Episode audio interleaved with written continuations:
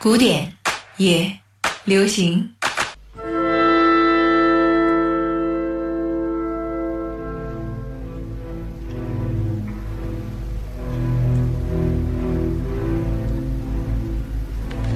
欢迎收听《古典也流行》，我是古月。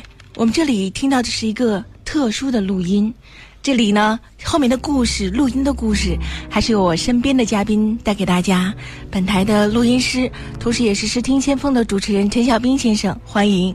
呃，各位听众朋友，大家好，我是陈小斌，你好，古月。嗯。呃，也是多次受到你的邀请，来到节目当中，和呃我们的听众朋友来分享这个音乐方面的资讯。嗯。为大家介绍的是国家大剧院即将有两场音乐会，令万众期待。这就是二零一七年，呃，夏一将与刘森音乐节管弦乐团带来两场不同的音乐会，分别有十月十四号的音乐会和十月十五号的音乐会。音乐会的两部。两场音乐会完全不同的风格。第一场音乐会是理查施特劳斯的，像他的《查拉图斯拉如是说》，他的《死与进化》，蒂尔的恶作剧。啊，那就是说这一天好像都是理查施特劳斯的作品，对吧？那第二天呢？十月十五号的音乐会呢，是上半场贝多芬的作品，他的《艾格蒙特序曲》以及他的第八交响曲；下半场呢，则是斯特拉文斯基的《春之祭》。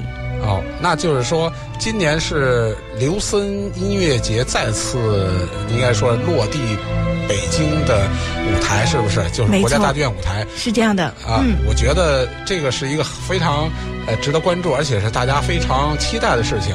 因为大家知道，刘森音乐节呢，呃，落地北京这是第二次，应该说是啊。第一次呢，还是他的前任音乐总监，就是咱们他大家非常敬重的指挥大师。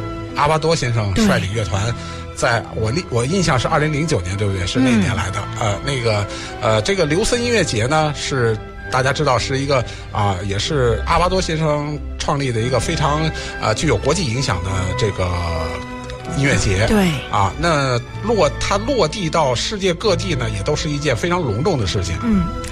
呃，当时创意是二零零三年，今年是二零一七年，对，十四年了。啊。我觉得这个音乐节呢，我受到了全世界乐迷的广泛关注和喜爱。我国很多乐迷也是非常喜欢它，呃，有很多乐迷是通过比如说刘森音乐节的这个影碟或者是唱片了解了它，也有很多呃影迷呃乐迷，我据我了解，他们也会亲自到刘森去观观看音乐会。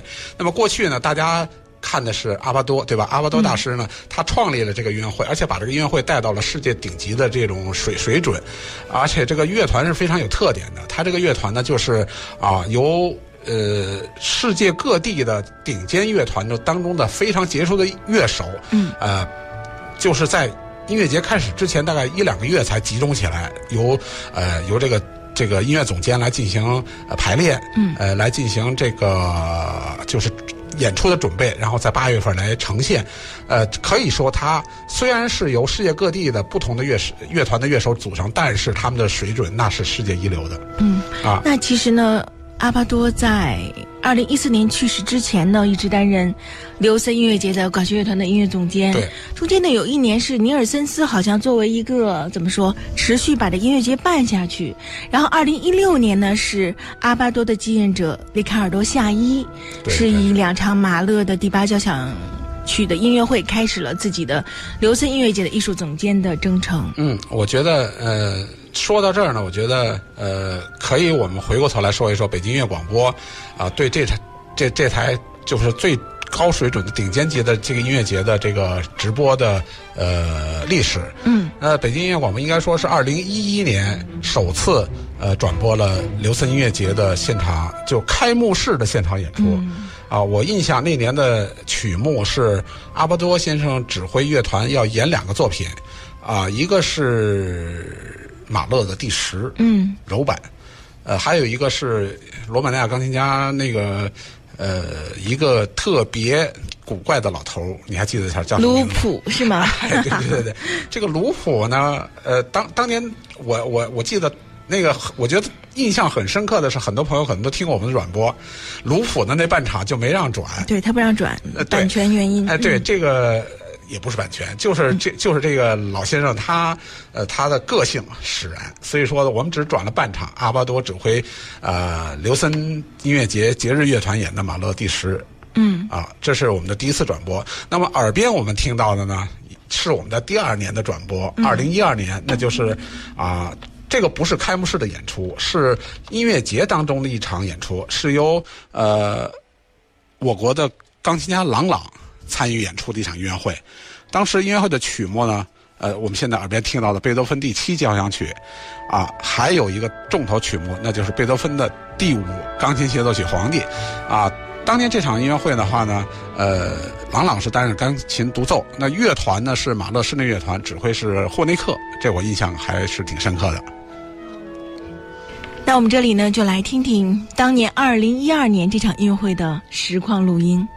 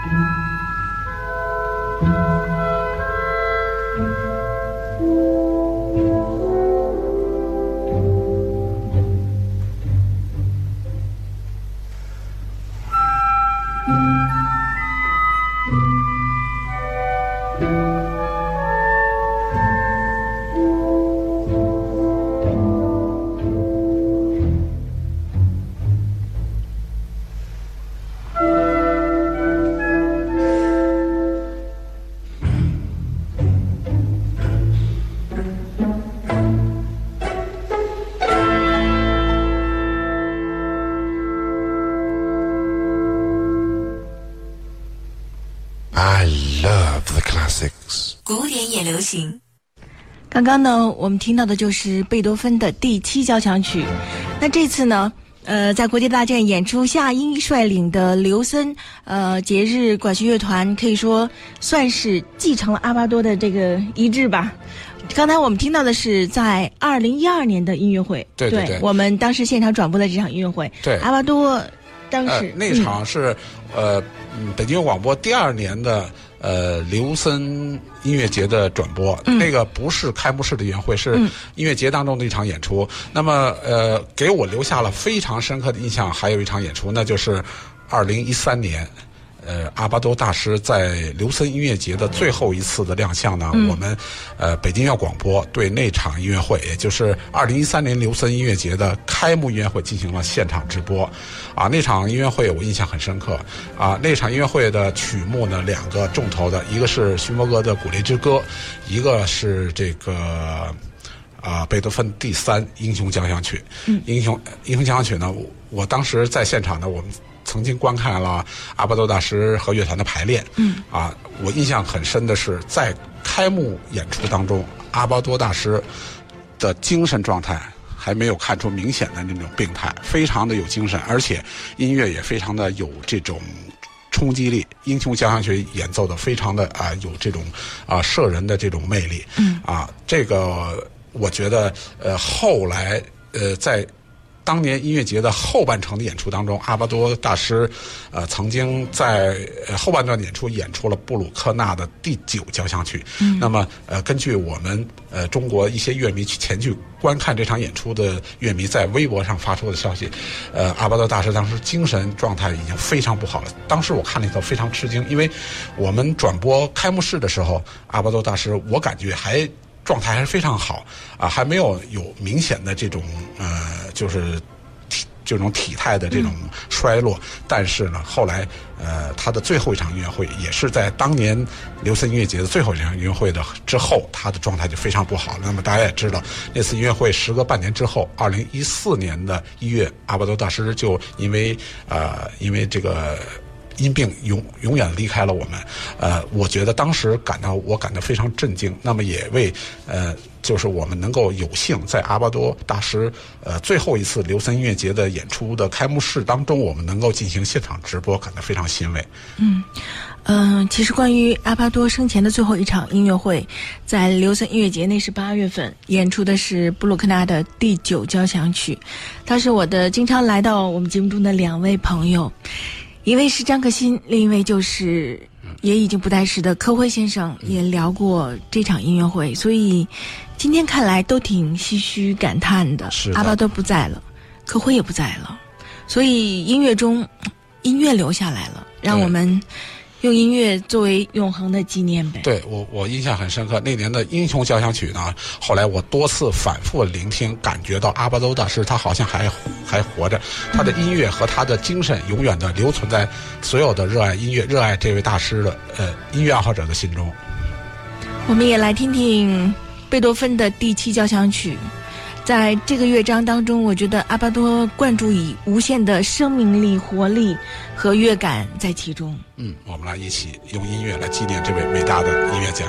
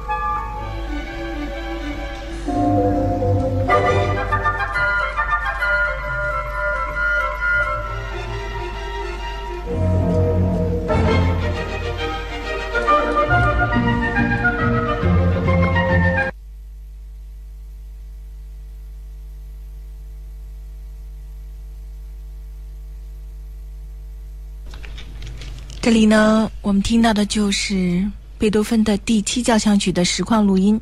北京乐广播呢，当时也是现场转播，呃，一共转播过三场刘森音乐会。对对对，这个刚才说到了那个最后一次呢，就是非常难得的，呃，非常难忘的。给我们留下的深刻记忆的，就是阿巴多大师在刘森呃音乐节开幕式演出的呃这个最后的这种啊，就是舞台的形象。嗯。呃，那么说过了，我们呃表达了我们心目中对大师这种呃深刻的怀念之后，下面呢我们要说说，就是大家肯定会在想，这个刘森音乐节在阿巴多大师之后，谁呃能够作为他的。新的领军人物，新新的音乐总监，来使这个音乐节能够继续往前推进，能够更加啊，能够继承阿巴多呃先生的这种音乐事业，能够让这个音乐节更加啊完完完美的就呈现在世人面前。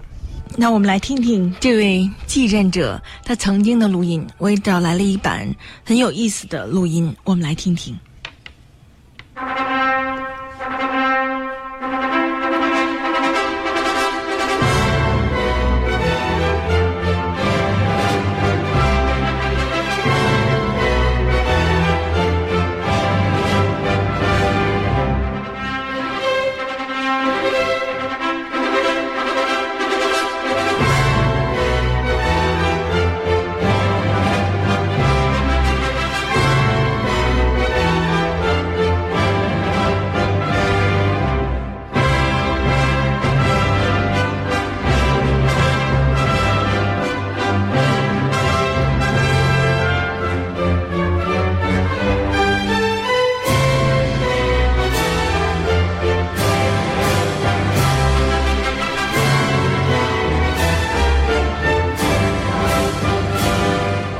我们听到的是里卡多夏伊指挥的莱比锡布商大厦管弦乐团所演奏的来自门德尔松《仲夏夜之梦》当中的那首非常有名的婚礼进行曲。呃，夏伊先生也是，就是现在在呃国际呃古典音乐舞台上非常德高望重的一位，应该说也是老指挥家了。嗯，他从二零一六年呃正式的接任了。刘森节日管弦乐团的音乐总监，成为刘森音乐节的啊领军人物。其实呢，夏一一直是我们心目中在当代指挥家中也算是领军人物的指挥家了。对对对。那我记得前几年柏林爱乐推选音乐总监的时候，夏一可是热门人选。但是他当时呢，其实，在布彦大厦的约呢，其实到二零二零年，而且呢，中间他又接受了像。呃，刘森音乐节的音乐总监呀，所以呢，慢慢的大家觉得哦，才有可能不是他，真的，他以前是第一候选人，我记得是。呃，夏一应该说在这个古典音乐界的地位呢是非常的呃崇高的，而且是一也是一位德高望重的指挥。呃，那么在他呃接手这个刘森之前呢，在呃在这个德国莱比锡布商工会乐团呢，也是啊，我觉得也是非常有成就的。十六年啊，从二零零五年到到现在的话，算是十七年。对对对，他在这个莱比锡呢，最近也有很多。非常杰出的录音和演出，比如说在二零呃一零年前后，二零一一年就是全全球纪念马勒的这个演出系列活动当中，他率领这个莱比锡布商工会乐团演奏的马勒交响曲，啊，应该说是演。演奏都全部都演演过，但是出版现在尽管还没有完全出版，但是呢，那系列的演出还是受到很高的评价的。还有他同阿姆斯特丹皇家音乐厅管弦乐团的合作。对对对，他在呃阿姆斯特丹音乐厅管弦乐团，他也录制过马勒的全集，好像在那是唱片。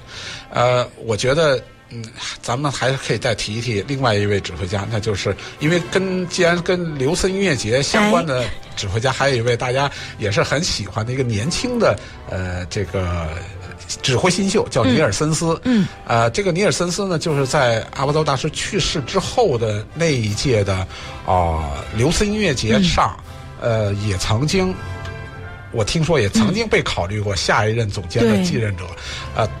同时，他还曾经指挥乐团，呃，就举行过一场纪念大师阿巴多大师的音乐会。对，那年二零一四年的时候，对尼尔森斯担任过这个，也是为刘森音乐节开幕式做了一些对对做做了一场演出，而且是以纪念阿巴多大师为主题的。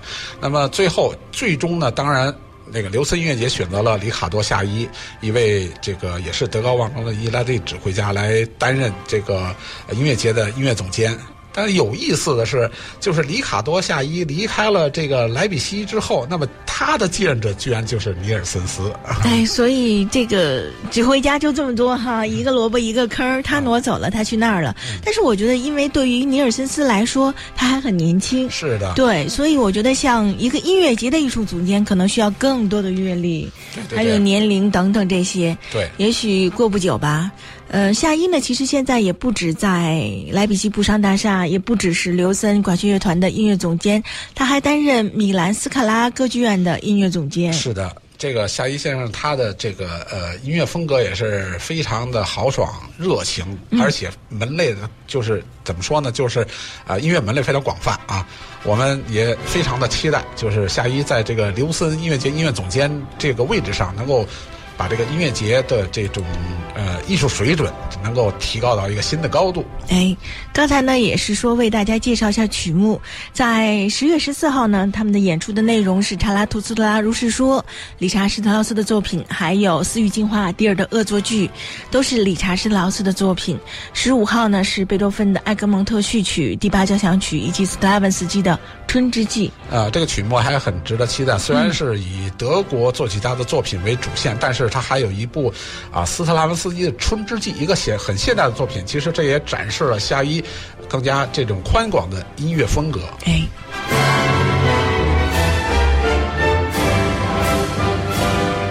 这里是古典流行的上半时段，今天呢为大家介绍的就是国家大剧院即将举行的十月十四号、十五号举行的夏一率领刘森音乐节管弦乐团访华演出的内容。我们今天的嘉宾是陈小斌先生。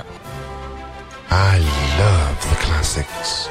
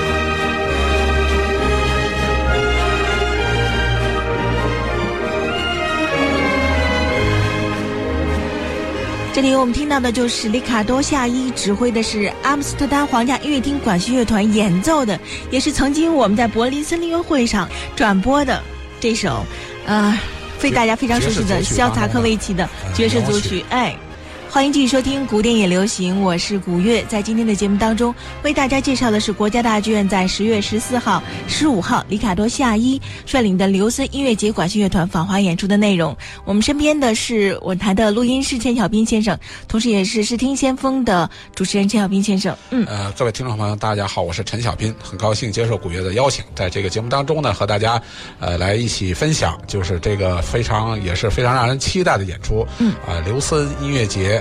呃的演出落落户国家大剧院，应该说也是一个呃十月金秋当中一场非常让人期盼的演出吧。嗯，没错，十月十四号、十五号，其实这一场音乐会说起来信息量还真大。像有流森音乐节的历史，指挥家克罗迪奥·阿波多的故事，还有流森音乐节现任的音乐总监里卡多·夏伊的故事。是的，故事很多。呃，这个里卡多·夏伊呢，我觉得刚才和古月在底下我们交换了意见，嗯，就是他和阿巴多大师真的还有有很多的共同点。嗯，呃，一个共同点，他们都是意大利指挥，对，意大利人，呃，他们都非常擅长指挥歌剧，嗯，所以呢，他们的音乐风格。特别强调音乐的歌唱性，嗯啊，所以的话呢，他们在演绎音乐作品的时候，应该说还是有很多呃相通的地方。呃，这个李卡多夏伊先生呢，刚才我们也说到，他是在二零一六年这个的刘森音乐节上，应该是首次亮相吧，然后演出了这个。马勒的第八交响曲，呃，可能很多朋友非常呃关注这个音乐节的朋友还记得，就阿巴多大师呢，在这个呃刘森音乐节演出了马勒系列交响曲，演出了很多部，但是唯独缺这个第八。呃，可以给大家再回顾一点点这个我们当时经历的事情。对，其实这个在二零一二年的时候，呃，阿巴多大师已经决定要。演出这部作品了。我们北京音乐广播的当时准备现场直播的时候，曲目给我们的曲目，开幕式音乐会就是要演马勒第八。但是到了当年的五月份，呃，突然从音乐节组委会传来消息，阿波多大师临时决定放弃这部作品的演出。啊，什么原因？后人谁也说不出来。呃，那次音乐会的开呃音乐节的开幕式，最后演奏了应该是莫扎特的安魂曲。嗯。啊，所以的话呢，呃，阿巴多大师在这之后就再没有能够呃机会来实现他在呃刘森演出马勒全集的这样一个他的当初的设计和这种期望。啊，所以的话呢，也也也使这个呃这件事情成为很多乐迷的一种遗憾，也就是阿巴多大师在刘森的马勒交响曲演出就缺这个第八。啊。所以在二零一六年的夏天，对阿巴多的继任者，刚才也提到，里卡多夏伊就是有两场的马勒第八交响曲，开启了自己的艺术总监的征程。对，呃，那么由此我们也看出了这个夏伊对于阿巴多大师的尊重，呃，也是对于他的就继承他的事业，把这个音乐节推向呃。继续推向前进的这样一个，我觉得一种决心。所以的话呢，我们也有充分的这种信心，能够相信夏一大师能够把这个，呃，刘森音乐节这样的一个呃国际最著名的音音乐节的这种啊艺术水准，能够提提升到一个新的高度，提升到全世界乐迷期期待的这样一种程度。那刘森音乐节的管弦乐团呢，是由全球享有盛名的乐团的首席，还有室内乐音乐家、音乐教师以及马勒室内乐团，还有斯卡拉爱乐乐团的成员组成的。对，所以呢，我我觉得就是看刘森音乐节这个节日乐团的演奏，也有一个很多乐迷非常呃期待或者关注的事情，就是看看这一次的就。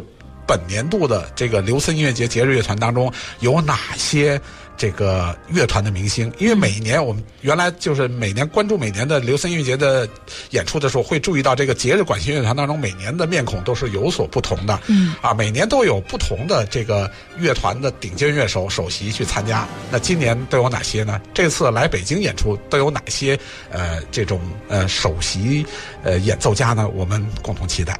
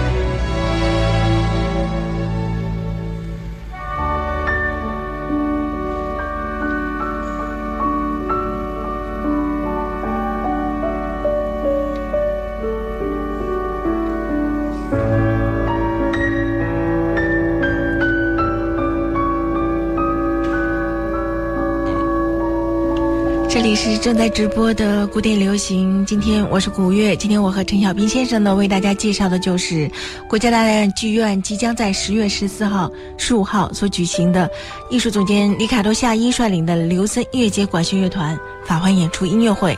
刚才也介绍了夏伊这次率领的刘森音乐节管弦乐团呢，会有风格不同的几位作曲家的作品。这也是因为呢，在已经举行过的刘森音乐节当中，他准备了三场不同的音乐会。当时在刘森的时候，夏伊呢率领的刘森音乐节管弦乐团演奏的就是理查德、施特劳斯，还有弗利费利克斯、门德尔松以及柴可夫斯基、贝多芬、斯特拉文斯基等作曲家的作品。那法华演出的时候呢，就精选了三位作曲家。对，然后把这个呃内容安排到两场音乐会当中分别呈现，啊，应该说也是呃能够在家门口能够听到刘森音乐节的这个经典精彩的演出是非常难得的。你还记得二零零九年吗？当时阿巴多率领的刘森音乐节管弦乐团的访华演出。记得记得，那次是演的当年的刘森音乐节上开幕式上的一个重头曲目——马勒第一交响曲。嗯，啊，那个也是很多音乐爱好者非常啊期待的一个作品，因为阿巴多的刘森。呃，音乐节的马勒交响曲呢，应该说是每一部都非常的呃有他的个人色彩，而且就是大家知道，就是刘森音乐节是阿波多先生患病之后复出的一个音乐舞台。那么他在刘森音乐节演出的马勒呢，就有很多他就本人就生活生命当中一些新的感悟的内容在音乐当中呈现，所以大家非常期待。所以当年我记得。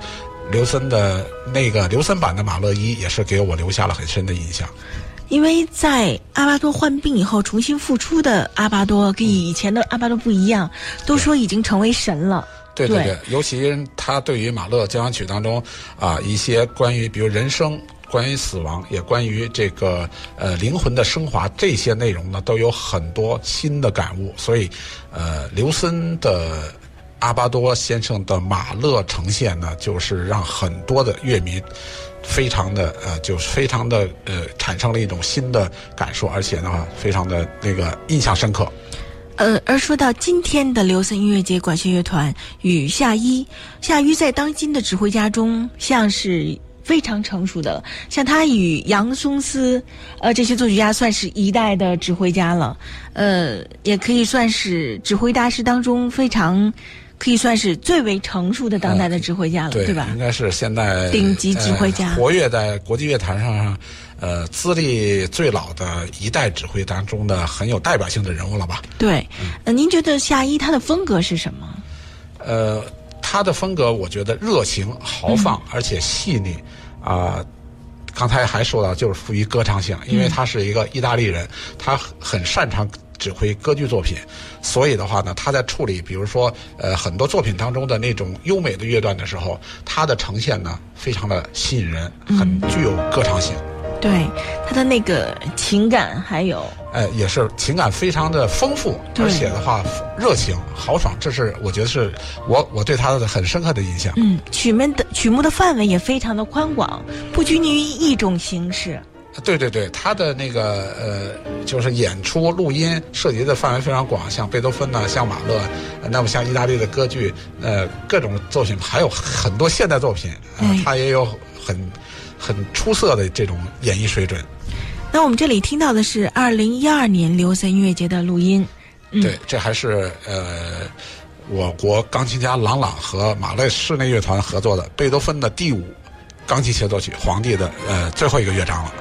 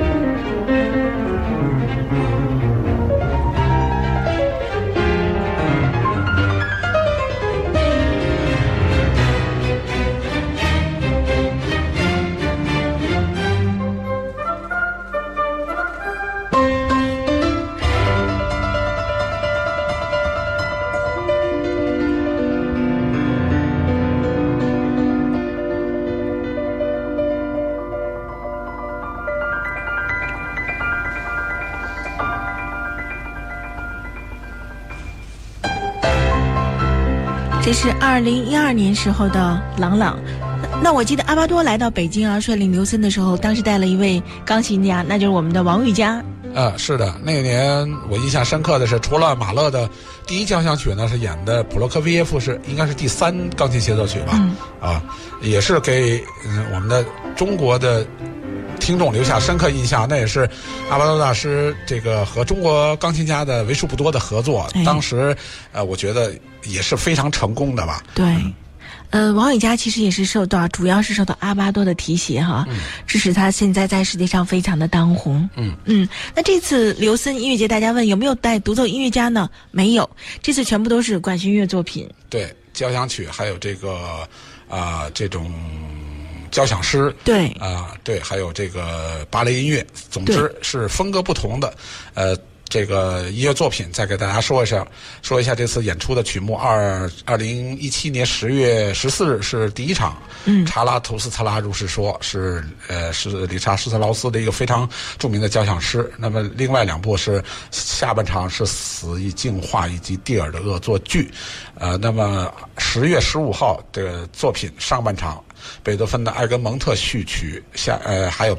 贝多芬的第八交响曲下半场，呃，斯特拉文斯基的芭蕾舞音乐《春之祭》。嗯，今天的节目到这里就要结束了，非常感谢陈小兵先生做客《古典也流行》。嗯，也感谢大家的收听，让我们一起关注，呃，刘森音乐节管弦乐团在国家大剧院的两场精彩演出。十月十四号、十五号。好，今天的《古典流行》到这里，谢谢大家，再会。再会。